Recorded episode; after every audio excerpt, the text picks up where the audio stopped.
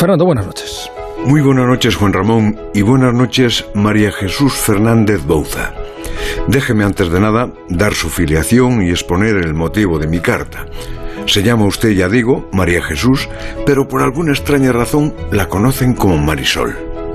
Durante 17 años vivió en Córdoba, detalle importante por lo que voy a contar, y ahora reside en Ferrol. Y lo más importante, es usted una moza que va a cumplir 80 años de edad. Digamos que se encuentra en ese sector de población que llaman senior, ni muy joven ni muy mayor, 80 tacos. Está en el candelabro, que decía aquella Miss, por algo que leía en La Voz de Galicia. Lleva 58 años conduciendo sin carné. Tiene coche propio, lo utiliza de forma habitual, paga los impuestos, lo aparca cuando lo tiene que aparcar, pero le debe parecer muy vulgar eso de sacar el carné.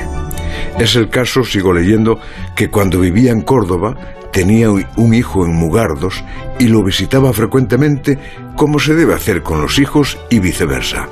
Lo hacía en su coche, salía de Córdoba a las seis de la tarde y llegaba a Mugardos a las seis de la mañana y viceversa también. Doce horitas y de noche por aquellas carreteras que no eran las autovías de hoy. Por supuesto sin carne.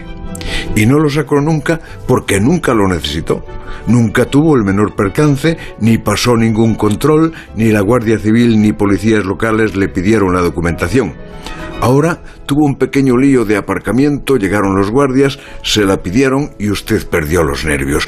¿Cómo no los va a perder si lleva 58 años conduciendo para que ahora venga un jovencito de uniforme a incordiar? Y la llevaron presa. El atestado dice que usted mordió a la gente pero le enseña la boca al periodista. Malamente puedo morder si no tengo dientes. Y no los tiene. Tiene menos dientes que carné. Propone usted que bien se lo podían dar el carné por méritos acumulados, como la señora Ayuso antes de topar con el aparato del PP, como los funcionarios que acumulan méritos por trienios y usted lleva casi 20. No creo que Pera Navarro quiera premiar a nadie por incumplir la ley, pero le brindo dos alternativas. Una, que pida que la incluyan en el libro de los récords o funde la Asociación de Negacionistas del Carné de Conducir, ANCC. No sé si tendrá muchos socios, pero seguro que Juan Ramón Lucas la entrevistará.